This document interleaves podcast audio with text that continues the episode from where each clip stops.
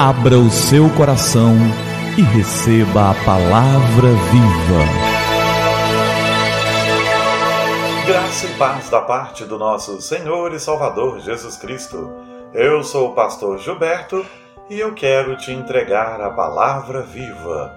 E o nosso tema de hoje é um daqueles textos que a gente desconhece o autor, mas o relato vale muito a pena para nossa edificação pessoal. O texto é Lei do Caminhão de Lixo. Um dia, peguei um táxi para o aeroporto. Estávamos rodando na faixa certa, quando de repente um carro preto saltou do estacionamento na nossa frente. O taxista pisou no freio, deslizou e escapou do outro carro por um tris. O motorista do outro carro sacudiu a cabeça e começou a gritar para nós nervosamente. Mas o taxista apenas sorriu e acenou para o cara, fazendo um sinal de positivo. E ele o fez de maneira bastante amigável. Indignado, lhe perguntei: Por que você fez isso? Esse cara quase arruinou seu carro e nos manda para o hospital. Foi quando o motorista do táxi me ensinou o que eu agora chamo de a lei do caminhão de lixo. Ele explicou que muitas pessoas são como caminhões de lixo. Andam por aí carregadas de lixo, cheias de frustrações, cheias de raivas, traumas e de desapontamento. À medida que suas pilhas de lixo crescem, elas precisam de um lugar para descarregar e às vezes descarregam sobre a gente.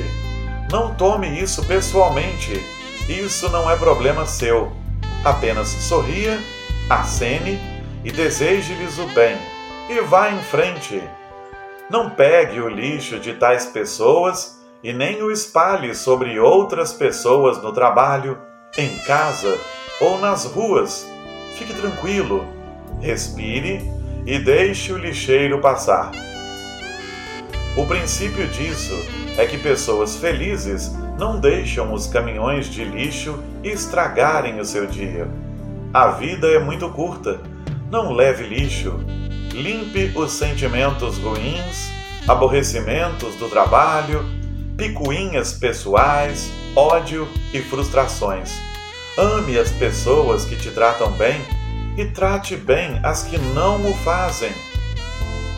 O autor é desconhecido, mas o princípio é conhecido de cada um de nós há muitos anos.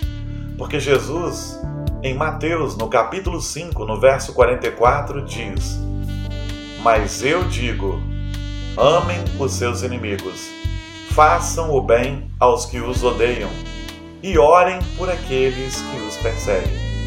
É isso mesmo. Não se deixe contaminar pelo desânimo, maldade, má criação, mau humor desse mundo.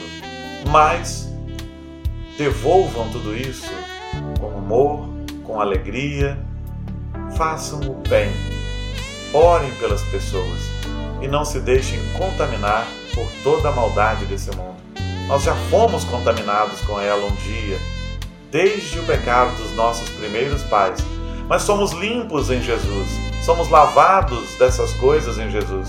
Que elas não voltem a nos afligir, que elas não voltem a nos incomodar, que elas não voltem a nos dominar e que o Santo Espírito nos domine de uma maneira especial.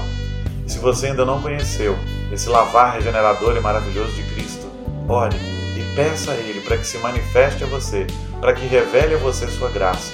Você vai ver como as coisas são diferentes, como mudamos e como tudo se faz novo. Que o Senhor nos abençoe. Vamos orar? É tempo de falar com o Senhor do universo.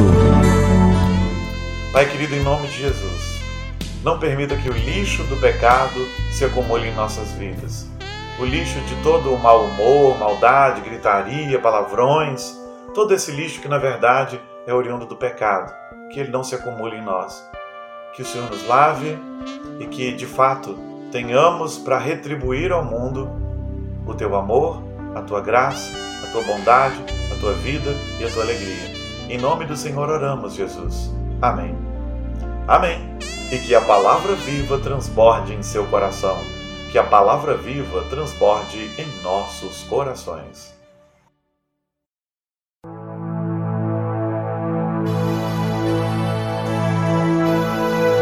Abra o seu coração e receba a palavra viva.